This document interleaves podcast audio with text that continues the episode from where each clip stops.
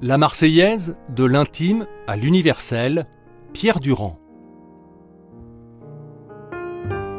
C'est lors d'un de ces rituels qui euh, rassemble toute une communauté euh, chaque année, lors du 11 novembre, je pense, euh, avec l'école primaire du village. Nous sommes retrouvés, bien sûr, pour commémorer l'événement devant le monument aux morts. Donc, incontestablement, la première Marseillaise que j'ai entendu et qui me revient à l'esprit est quand même effectivement lié à un moment très particulier de la vie d'un pays qui est euh, le moment où le pays se trouve en guerre ou menacé.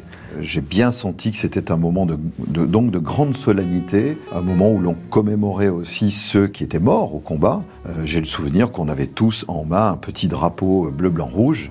Euh, il avait plu d'ailleurs ce jour-là, ce qui n'est pas anormal pour un 11 novembre. Et d'ailleurs, comme c'était un drapeau euh, en papier, les couleurs coloraient nos mains. Euh, donc j'ai ce souvenir-là, oui. Dans les mois qui ont, qui ont précédé cette participation aux Jeux Olympiques de Séoul, je m'étais astreint à une préparation mentale et dans le cadre de cette préparation mentale, où il m'était demandé de, visualiser certaines situations à la fois de compétition, mais pas uniquement, moi je visualisais aussi le drapeau français.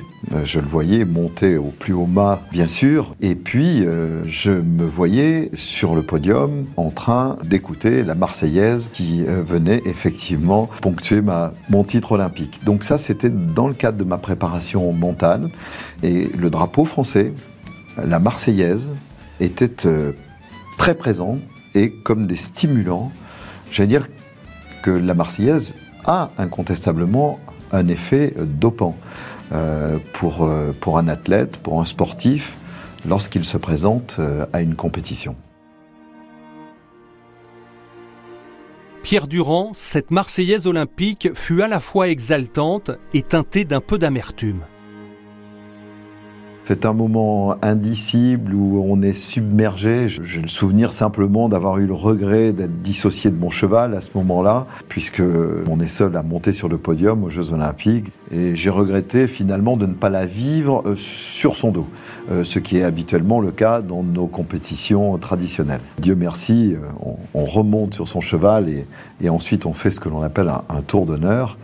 Mais je trouvais profondément injuste et irrespectueux de ce qu'est l'âme de notre sport, qui est avant tout, j'allais dire, fondé sur la, communion, l'intimité, l'affection, l'amour qu'il y a entre un cavalier et son cheval, qu'au moment d'être sacré, euh, champion olympique, on soit dissocié. Donc j'avais eu ce geste de décrocher ma médaille et de l'accrocher au, harnachement autour de son encolure pour montrer que évidemment il avait une immense part dans cette victoire.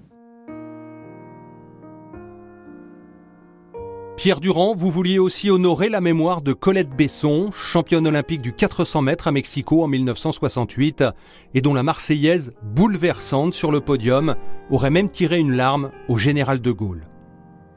Bah oui, moi j'avais 13 ans, j'étais euh, donc euh, adolescent et j'ai vraiment le souvenir de cette euh, belle athlète totalement envahie par ses émotions, en sanglots, en larmes, et elle nous a fait partager ce moment d'émotion parce que je ne devais pas être loin d'avoir les larmes aux yeux également devant mon poste de télévision qui nous retransmettait à l'époque des images en noir et blanc. Donc c'est vrai que c'est un moment très très fort. J'ai même l'image de ce joli visage de Colette Besson.